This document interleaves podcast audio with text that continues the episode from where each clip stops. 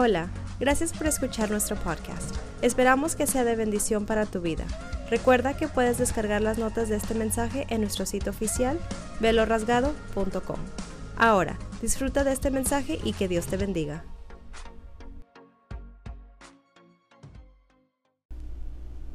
Hola, Dios te bendiga.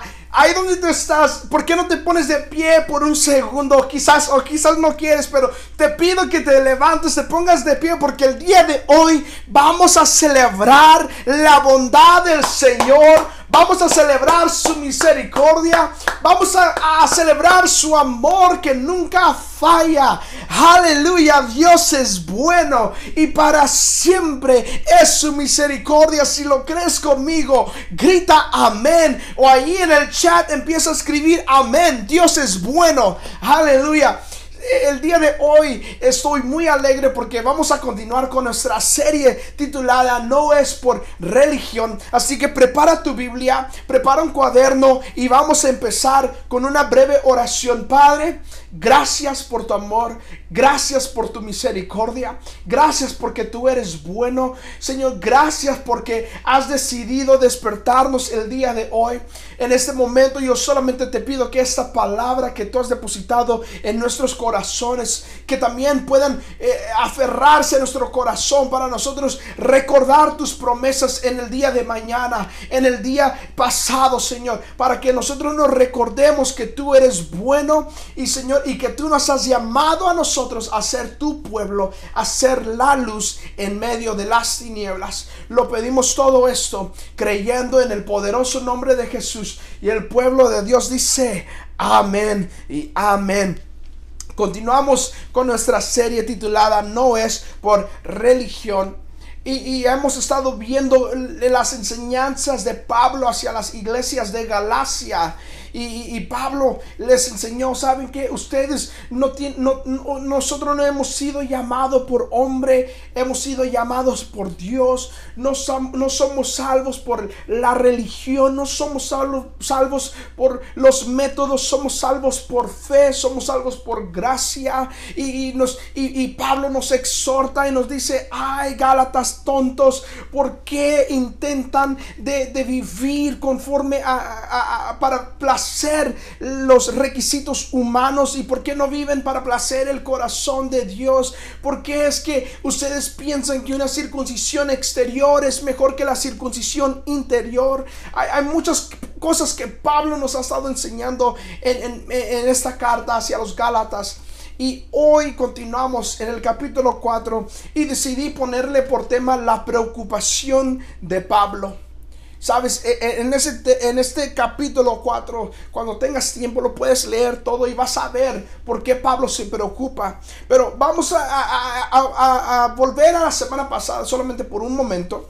La semana pasada aprendimos de parte de Pablo que nosotros no somos salvos por religión. Nosotros no somos salvos por nuestros actos. Nosotros no somos salvos por las cosas buenas que hagamos. Y, lamentablemente esa mentalidad existe. Pensamos de que si yo le doy de comer a esa gente, que si yo le doy de vestir a esta gente, que si yo le doy hogar a esta gente, que si yo le doy dinero a esta gente, que si yo no robo, que si yo no mato, que si yo no echo mentiras, que si no hago esto me voy a ir al cielo. Mi amigo, mi amiga, lamentablemente quisiera que así fuera. Fuera fácil para entrar en el reino de Dios, pero no lo es. Nosotros no somos salvos por todo eso, somos salvos por fe.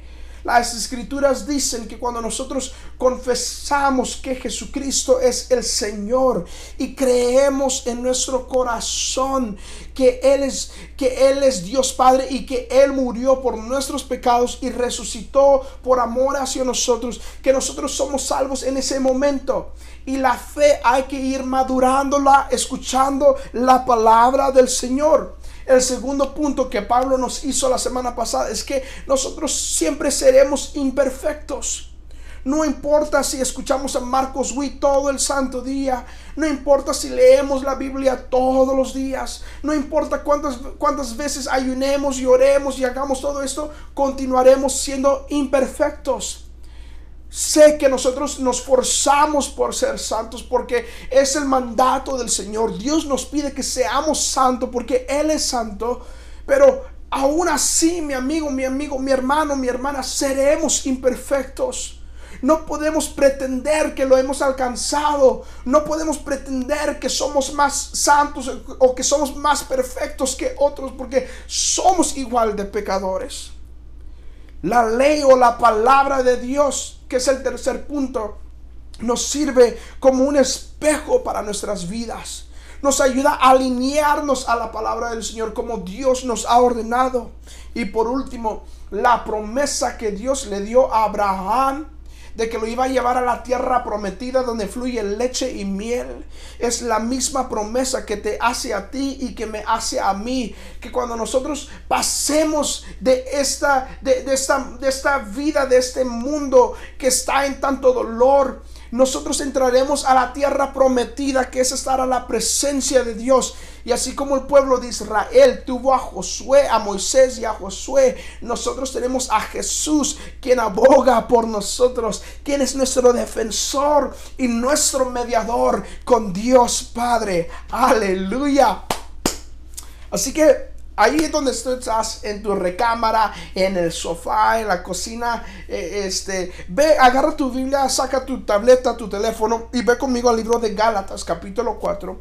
Y aquí vamos a empezar. Gálatas, capítulo 4. Y vamos a empezar en el verso 1. La preocupación de Pablo. Vamos. Piénsenlo de la siguiente manera. Si un padre muere y deja una herencia a sus hijos pequeños, esos niños no están en mejor situación que los esclavos hasta que se hagan mayores de edad. Y recuerda que en el capítulo 3 acabamos de leer la promesa del Señor. Aunque son los verdaderos dueños de todas las posesiones de su padre, tienen que obedecer a sus tutores hasta que cumplan la edad establecida por su padre. Eso mismo y ahí en el verso 3 tú lo puedes marcar. Eso mismo sucedía con nosotros. Eso mismo sucedía con nosotros antes de que viniera Cristo. Éramos como niños. Éramos esclavos de los principios espirituales básicos de este mundo. Sin embargo, cuando se cumplió el tiempo establecido, Dios envió a su Hijo nacido de una mujer y sujetó a la ley. En el, en el capítulo 3, en el verso 19, nosotros vemos por qué razón se estableció la ley en el capítulo 4, donde estamos ahora mismo, el apóstol Pablo está aclarando la ley. Eh, eh, nos, nos estaba literalmente diciendo que la ley es como nuestro instructor. Y lo, lo, mismo dice en el capítulo 3, verso 19. Dice, fue añadida a la promesa para mostrarle a la gente sus pecados. Pero la intención era que la ley durara solo hasta, hasta la llegada del Hijo prometido, quien es Jesucristo. Entonces cuando la ley fue establecida por Dios, no fue para que nosotros viviéramos bajo esa la ley por toda la eternidad, sino que fue un principio. Y Dios sabía que tú que yo jamás iríamos a cumplir toda la ley. La ley se encuentra en el Pentateuco, los primeros cinco libros de la Biblia. Si te pones a leer toda la ley de Dios, si te puedes a, leer todos los requisitos que Dios necesitaba o requería de parte de Israel, del pueblo de Israel, te vas a poner a pensar, yo nunca voy a poder hacer todo esto. Y lo, y lo, y lo lo horrífico de esto o lo, que me da preocupación es de que imagínate que la ley todavía estuviera establecida en este momento. Yo ya hubiera muerto. Tú ya hubieras muerto. Dios literalmente abrió la tierra para que se tragara a los que desobedecían a Dios. Dios envió diluvio, envió lluvia por 40 días y 40 noches para que, para que todo el mundo muriera, todos los pecadores. Dios envió fuego, Dios envió profetas, Dios envió todo para, para que el pecador reconociera de que con Dios no se juega. Entonces, tú y yo ya hubiéramos muerto, seguramente yo ya hubiera muerto. Pero gracias a Dios que Él envió a su Hijo amado a morir por mi rebelión, a morir por tu rebelión. John Calvin, un teólogo eh, de, Francia eh, que estaba en, eh, en, el siglo XVI, un pastor y, y reformador, dice lo siguiente acerca de la ley. Dice, la ley es nuestro asesor en Cristo cuando buscamos conformar nuestras vidas a ellas. Si lo quieres apuntar, te lo vuelvo a decir. La ley es nuestro asesor en Cristo cuando buscamos conformar nuestras vidas a ellas. Queriendo implicar que cuando nosotros buscamos vivir nuestra vida como Dios nos pide que la vivamos, santos y apartados del pecado o apartados del mal, y acercados a la ley que es la Biblia, que es que es los mandatos del Señor, la palabra de Dios, se convierte en nuestra guía. Cuando nosotros decidimos aferrarnos a esta palabra, cuando nosotros nos, eh, nos, ponemos en nuestro corazón de que vamos a hacer lo posible por, por seguir los reglamentos de Dios, decidimos seguir este mapa, esta guía. Ahora, no quiero que me malinterpretes y digas, oh, Enrique se está, se está contradiciendo. No hay contradicción en la palabra de Dios. No somos salvos por las obras, dice Pablo. Pero el mapa o, o, las instrucciones que están en este libro nos sirven a nosotros para llegar a nuestra meta final. Cuando tú estás haciendo un ejercicio, cuando tú estás eh, eh, corriendo o estás haciendo un movimiento eh, que, que, requiere tu fuerza, que requiere tu cuerpo, o, y digamos que tu meta es perder 50 libras, no solamente pierdes libras por tomar agua, pierdes libras por seguir una dieta estricta también tomar agua, puedes hacerlo y, puedes vivir, sobrevivir por unos días. Pero tarde o temprano tu cuerpo va a empezar a necesitar la, comida. Lo mismo con la Biblia. Yo ya, yo ya soy salvo. Tú ya eres salvo cuando confiesas al Señor en tu corazón. O cuando recibes al Señor en tu corazón. Pero la ley, la palabra de Dios es nuestra guía, es nuestra mapa, nuestro mapa para seguir en esta tierra. Y tengo tres puntos que te quiero dar porque de hecho Dios nunca tuvo la intención de que guardáramos la ley para ser justificados, sino para ser conducidos a Cristo. La ley nos sirvió para ser conducidos a Cristo, que guardó la ley y en Él nosotros somos justificados y somos reconciliados con Dios. Así que la primera razón de la ley o la primera razón de las escrituras es para mostrarnos a ti y a mí nuestro pecado, la cual nos lleva a nuestro Salvador, quien es Jesucristo, el, el mediador con eh, la humanidad y Dios. Jesús fue el único que cumplió la ley. Las escrituras dicen que Él se hizo pecado. Él tomó el pecado de todo el mundo sin haber conocido el pecado. Él fue llevado al matadero sin saber que era cometer un pecado. ¿Por qué? Por, y, y, eso ya es otro tema diferente, pero si puedes pensar, si Dios hubiera caído en tentación, Él hubiera sido excluido. Pero Jesucristo no cayó en la tentación, Jesucristo no adulteró, Jesucristo no cometió errores, Él fue santo y a través de Él nosotros hemos sido justificados, aleluya. Jesucristo recibió el castigo por la culpa de toda la humanidad. Él llevó tus errores, Él llevó mis errores y Él cumplió la ley para que tú y yo no la tuviéramos que cumplir. Pero Dios como quiera nos pide en amor que nosotros sigamos o, que, sigamos sus instrucciones, que nosotros sigamos su palabra por amor a Él.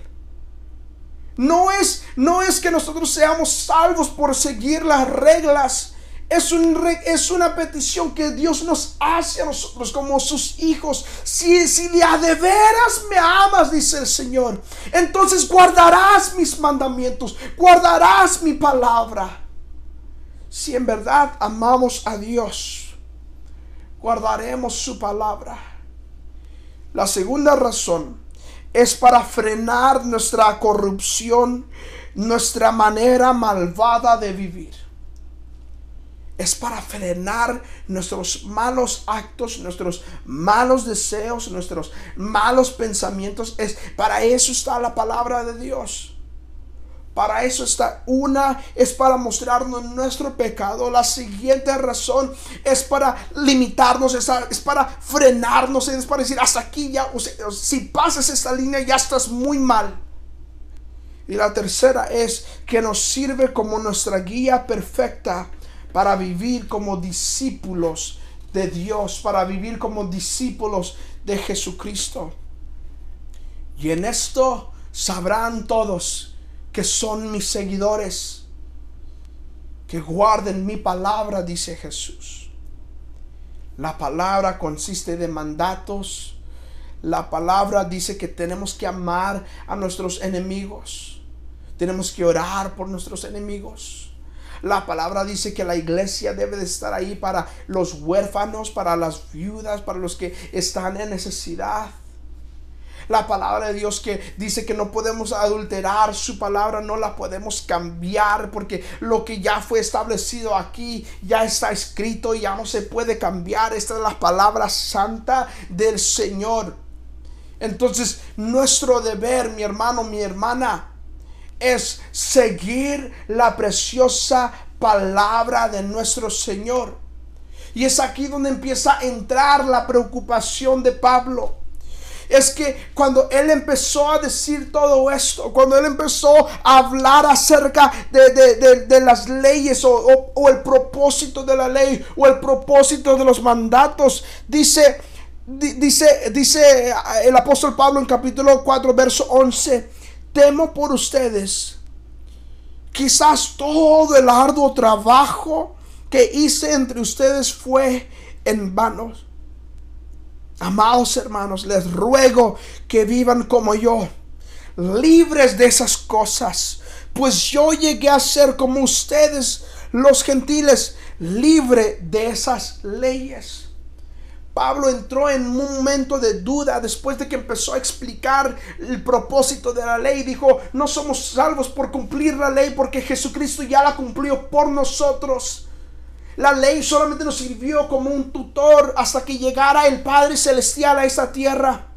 Pero me estoy preocupando, quizás fue todo en vano, quizás de nada me sirvió estar con ustedes esos dos años al principio, porque si vemos, si vemos un poco más adelante, vemos que, que Pablo está, llegó a Galacia y se quedó ahí. No fueron sus intenciones quedarse ahí mucho tiempo. Él estaba pasando por ahí para predicar el Evangelio. Se quedó por un par de tiempo porque él se enfermó. Y cuando él le tocó, cuando ya se recuperó su cuerpo, sus fuerzas, sus ánimos, él se arrancó y empezó a predicar nuevamente, empezó a viajar en su primer viaje y empezó a predicar la buena nueva de salvación. Y, y, cuando, y por eso él dice en el primer capítulo, no, no creí que fuera tan rápido, he quedado sorprendido. He quedado, sorprendido de cómo ustedes Gálatas han trastornado lo que yo les enseñé o, o han olvidado lo que yo les enseñé, dice Pablo.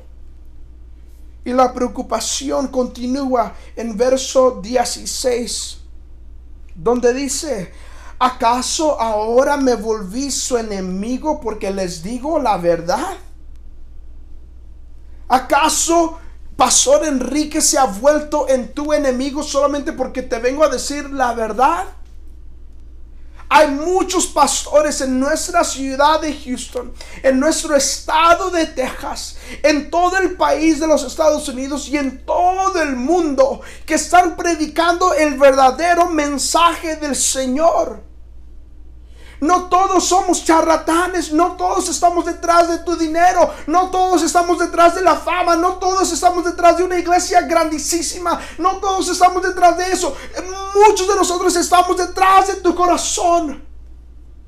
Porque queremos y sabemos la importancia de que tú aceptes al Señor en tu corazón. Y la verdad de la que Pablo está enseñando en este momento es de que Tú y yo somos pecadores. No importa si sigamos la ley o no, pero lo que importa es que reconozcamos que hay un Dios que me envió a su Hijo a morir por nosotros.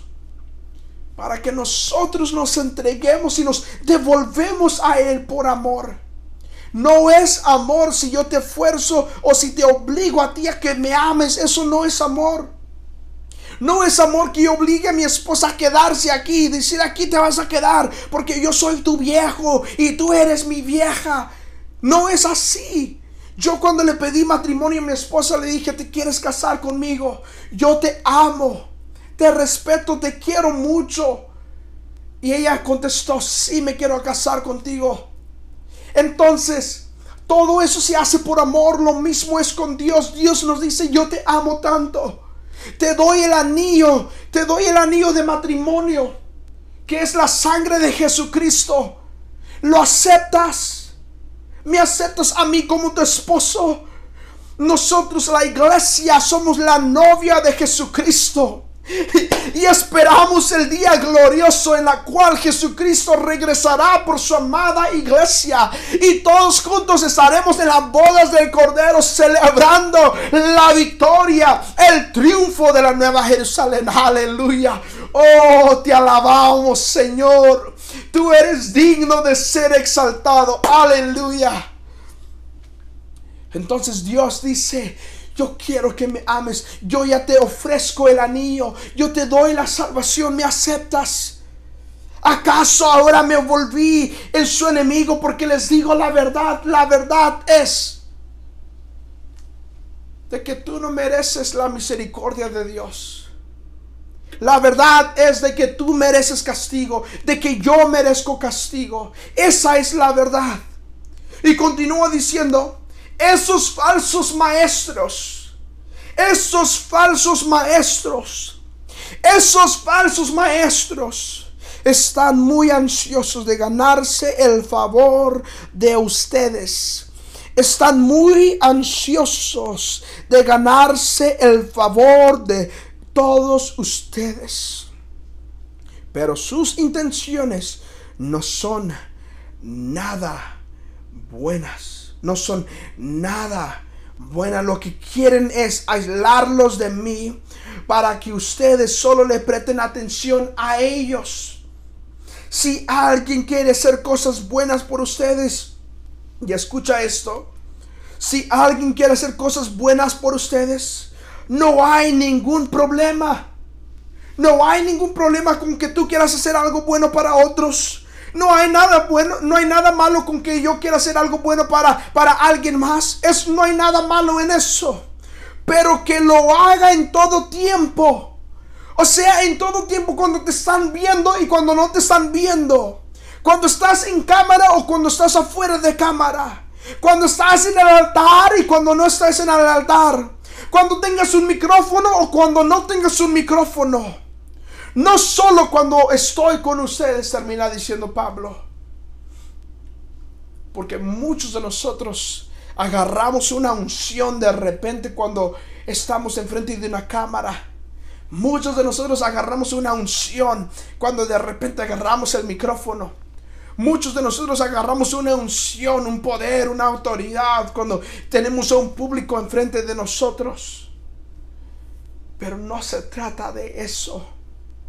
No se trata de eso. Pablo se encontraba exhortando a la iglesia de Galacia en este momento acerca de esos falsos maestros que vinieron a implicar nuevas reglas humanas Pablo se encuentra exhortando a, las iglesias de Galacia, reprendiéndolos y exhortándolos, corrigiéndolos, diciéndolos, ¿sabe qué? ustedes no tienen que estar siguiendo estos reglamentos de estos hombres que se dicen ser profetas, que se dicen ser maestros, que se dicen ser apóstoles, porque ellos no han conocido la verdad.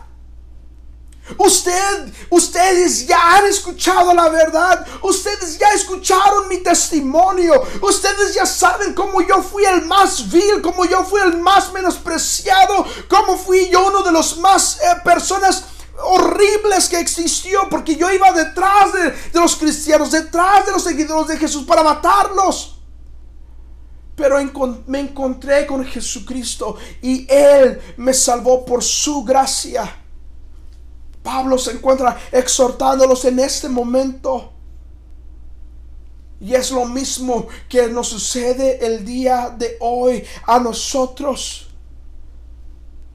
Hay, así como hay, así como hay pastores que en realidad estamos detrás de tu corazón, detrás de tu salvación. También hay muchos que están detrás de tu dinero, que están detrás de la fama, que están detrás de una iglesia grandísima, que están de frente de, la, del reconocimiento. Y no lo, y no lo dudamos, no lo, no lo escondemos, no lo, no lo escondemos debajo de la, de la carpeta, como se dice. No lo escondemos debajo del sofá. Existe. Existe. Pero no, esa gente no representa al cuerpo de Jesucristo. Mi amigo, mi amiga, tú has sido defraudada, yo lo entiendo. Ahora se te hace difícil volver a los caminos del Señor porque alguien que se llamó ser pastor, porque alguien que se llamó ser apóstol, porque alguien que se llamó ser profeta o alguien en autoridad te engañó, te lastimó, te hirió, te, te, maltrató, te, te, no sé qué tantas cosas te hicieron y lo entiendo. Pero esa gente no tiene o no, no, no representa a la iglesia de Jesucristo. Nosotros deberíamos a presentar el Evangelio con y sin dinero. Nosotros venimos a presentarte el Evangelio, tengas o no tengas casa, venimos a presentarte el Evangelio, tengas fama o no tengas fama, no, a nosotros no nos importa eso. Lo que nos importa es que tú tengas un corazón dispuesto a escuchar el mensaje del Señor. En 2 de Timoteo capítulo 4, verso 1 dice, el mismo apóstol Pablo le dice a su discípulo Timoteo, en presencia de Dios y de Cristo Jesús, que un día juzgará, que un día juzgará a los vivos y a los muertos cuando venga para establecer su reino. Te pido encarecidamente Predica la palabra de Dios. Predica la palabra de Dios. Mantente preparado, dice Pablo. Sea o no sea el tiempo oportuno. Corrige, reprende y anima a tu gente con paciencia y con, y con buenas enseñanzas, dice Pablo. Pablo no dice que corrijamos con odio. Pablo no dice que corrijamos con enojo. Pablo dice que corrijamos con amor y con paciencia. Llegará el tiempo en que la gente no escuchará más la sólida y sana enseñanza. Lo vuelvo a repetir, verso 3. Llegará el tiempo en que la gente no escuchará más la sólida y sana enseñanza. Seguirán sus propios deseos y buscarán maestros que les digan, buscarán maestros que les digan, buscarán profetas, buscarán pastores, buscarán apóstoles que les digan lo que sus oídos se mueren por oír. Rechazarán la verdad e irán tras los mitos Pero tú, pero yo, debes mantener la mente clara en toda situación. No tengas miedo de sufrir por el Señor. Ocúpate en decirles a otros la buena noticia, my God, aleluya. Y lleva a cabo todo el ministerio que Dios te dio.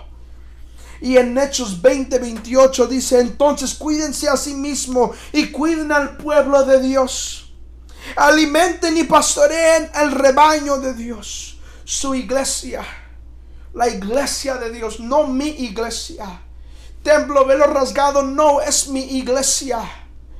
Es la iglesia del Señor que fue comprada con su propia sangre, sobre quien el Espíritu Santo los ha designado ancianos. Sé que después de mi salida vendrán en medio de ustedes falsos maestros como lobos rapaces y no perdonarán al rebaño. Así, así como está de claro, así es. Así lo dijo Pablo porque tiene que ser sencillo. No te puedes dejar engañar por profetas, maestros, pastores que son falsos hay muchos que pretenden ser hijos de Dios. Hay muchos que se visten como hijos de Dios. Hay muchos que hablan como hijos de Dios. Hay muchos que se comportan y, están en un altar como que si fueran hijos de Dios. Pero el profeta Isaías lo dijo que nuestro corazón está lejos de Dios, mientras que nuestros labios pronuncian el nombre de Jehová. Mientras que nuestros labios, mientras que nuestra boca cantan cantos en las iglesias, mientras que yo te digo versos y, y mientras que te doy enseñanzas, mi corazón está lejos de Dios. ¿Y cómo podemos saber quién está lejos, quién es hijo de Dios o quién, o, quién se está pasando por hacer un hijo de Dios, un profeta, un pastor, un maestro? Se conoce por sus frutos. Se conoce por sus frutos. Se conocen por sus frutos. Y número tres, somos libres. Somos libres no estamos, no estamos bajo condenación. Quiero que ahí mismo en Génesis 4, lo voy a leer rápido porque si es mucho lo que se va a leer. Lo puedes ir leyendo ahí conmigo, verso 24. Esas dos mujeres son una ilustración de los dos pactos de Dios. La primera mujer, Agar, la primera mujer, Agar, la primera mujer, Agar, representa el monte Sinaí donde el pueblo recibió la ley que los hizo esclavos. Y ahora Jerusalén es igual que el monte Sinaí en Arabia, porque la ciudad y sus hijos viven bajo la esclavitud de la ley. Pero la otra mujer Sara, pero la otra mujer Sara representa la Jerusalén celestial. Ella es la mujer libre y es nuestra madre. Como dijo Isaías, alégrate, oh mujer sin hijos, tú que nunca diste a luz, ponte a gritar de alegría, Tú que nunca tuviste dolores de parto, pues la mujer desolada ahora tiene más hijos que la que vive con su esposo. Y ustedes, amados hermanos, son hijos de la promesa igual que Isaac, pero ahora son perseguidos por los que quieren que cumplan la ley pero ahora son perseguidos por los que quieren que cumplan la ley, pero ahora son perseguidos por los que quieren que vivan bajo sus propias reglas, pero, ah, pero ahora son perseguidos por los que quieren implementar leyes religiosas dentro de las iglesias, tal como Ismael, el hijo que nació del esfuerzo humano persiguió a Isaac, el hijo que, nació por el poder del Espíritu. Verso 11, perdón, verso 31. Así que, amados hermanos, no somos hijos de la mujer esclava, somos hijos de la mujer libre. Sé que es mucho lo que leí, pero en Génesis capítulo 16 nosotros vemos una aclaración de qué está hablando el apóstol Pablo en este mismo pasaje. Abraham, nuestro padre, el padre de la fe, Dios le dijo a Abraham que él iría a tener hijos, que él iría a ser padre de generaciones, de multitudes. Y Sara, su esposa, ya era mayor de edad, ya los dos estaban avanzados en edad. Y, Sara y, Abraham no podían, no podían tener hijos. E, e, ellos dos no podían tener hijos. Y entonces eh, Sara, la esposa de Abraham, le dijo, le dijo, ve y acuéstate con nuestra sierva. Ve y, reproduce tú con ella. Ve y, intenta hacerlo en tus propias fuerzas para que tengamos un hijo. Y así fue Abraham, muy obediente a la esposa. Decidió irse a acostar con la sierva Agar y tuvieron a un hijo. Y en ese momento Sara y, esta mujer Agar se agarraron a pleitos dentro de la casa y, hasta que Sara un día la corrió, le dijo, vete de mi casa, aquí no te quiero. Ella se fue con su hijo y Sara y Abraham quedaron solos otra vez y Dios le vuelve a hablar a Abraham y le dije, yo te dije que a ti te iría a dar un hijo y así va a ser. Eh, y, lo mismo sucede con nosotros en, ese tiempo. Nosotros intentamos de, de cumplir la ley, nosotros decidimos poner reglas dentro de las iglesias, nosotros decidimos poner leyes o estatutos dentro de la iglesia para ser salvos, para conocer a Jesús, para ser bautizados, para leer la Biblia, para saber cómo orar. Ponemos tanto pretexto, ponemos tanta, tantas reglas dentro de la iglesia. Si, si no eres así, no puedes hacer esto. Si no eres así, no puedes hacer aquello. Si no has cumplido esta parte, no puedes hacer esto. Y, lo que está sucediendo aquí es que todo se está haciendo en, la propia, en sus propios esfuerzos, dice, dice el apóstol Pablo acerca de Abraham. Entonces, cuando por fin Abraham y Sara tienen a su hijo, Dios ahí cumple su, su palabra. Lo mismo sucede con nosotros. Y en el verso 31, así que amados hermanos, no somos hijos de la mujer esclava. No somos hijos de la ley.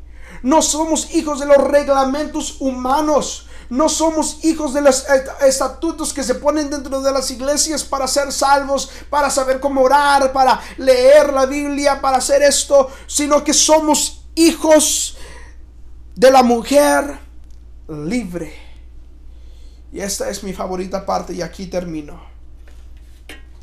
Porque a quien no le gusta ser libres libres de la duda, libres del, enojo, libres de la tristeza, libres de la ansiedad, libres de la enfermedad. Aquí Pablo está hablando acerca de la libertad de la ley. Segunda de Corintios 5:17 dice, esto significa que todo el que pertenece a Cristo se ha convertido en una persona nueva. La vida antigua ha pasado, una nueva vida ha comenzado. Cuando tú decides confesar a Jesucristo como el Señor de tu corazón y lo invitas a morar en tu corazón, tu, tu, vieja persona, eh, eh, el que antes era, muere y ahora eh, resucita una persona nueva dentro de ti. Una persona que está hambrienta por, los, por la palabra del Señor. Una persona que está hambrienta por la presencia del Señor. Una persona que tiene hambre y que tiene sed de justicia. Juan 8:34 dice, Jesús contestó, les digo la verdad, todo el que comete pecado es esclavo del pecado. Un, un, esclavo no es un miembro permanente de la familia, pero un hijo sí forma parte de la familia para siempre. Así que si el hijo los hace libres, ustedes son verdaderamente libres. Aleluya. Tú eres libre en el momento que tú decides aceptar al Señor. Vas a cometer errores, vas a fallarle al Señor. Se te va a salir una palabra que no debes de decir. Se te va a salir un gesto que no se te debe de salir. Se te va a salir una, un acto que no se te debe de salir. Se vas a hacer muchas cosas que no debes de estar haciendo. Pero aún así, la gracia del Señor te sostiene Dice, bástate de mi gracia. Tú eres libres. Y en conclusión, Romanos 10, 9 Lo acabamos de decir. Si declaras abiertamente que Jesús es el Señor y crees en tu corazón que Dios lo levantó de los muertos, serás salvo. Pues es por creer en tu corazón. Es por la fe. No es por las obras. No es por los actos. Es pues por creer en tu corazón que eres declarado justo a los ojos de Dios y es por declarar abiertamente tu fe que eres salvo. Aleluya. Si llega el momento en tu caminar con el Señor que dices, ¿sabes qué? No me importa lo que digan de mí. No me importa que me llamen el, el aleluya. No me importa que me digan eh, eh, el, hermanito. No me importa que me digan fulano de tal. Ahora es un miembro de una iglesia cristiana. No me importa nada de eso. Lo que me importa es que voy a declarar mi fe en Jesucristo. Que antes yo estaba muerto. Pero ahora soy una nueva criatura. Tengo una nueva identidad. Y su nombre es Jesucristo. Mis errores han quedado sepultados en la más profunda parte de la mar y ahora se ha levantado un león rugiente dentro de mi corazón, dentro de mi vida para proclamar el mensaje de salvación. Abran caminos. Aleluya, que ahí viene el rey de gloria. ¡Uh! aleluya. Ahí viene el Rey de Gloria. Oh, te alabamos, Señor. Gracias por tu palabra. Somos salvos en ti. Somos libres en ti. Mi amigo, mi amiga. Si es tu primera vez que tú sintonizas a nuestro video en vivo el día de hoy, esta mañana, sabes que eh, eh, afuera está un poco nublado, aquí en mi área, no sé en tu área, pero está un poco nublado y se supone que vienen lluvias, pero sabe que en tu corazón se va a derramar una lluvia que se llama el Espíritu Santo, el consuelo del Padre, el amor, el favor y la gracia de Dios.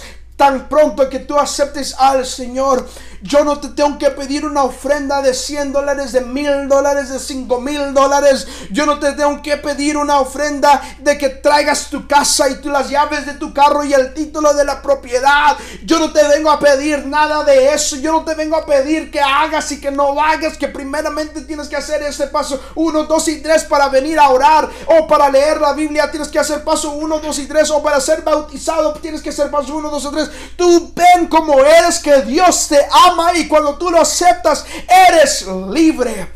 Repite conmigo, Señor Jesús, reconozco que soy un pecador. Reconozco que necesito a un Salvador.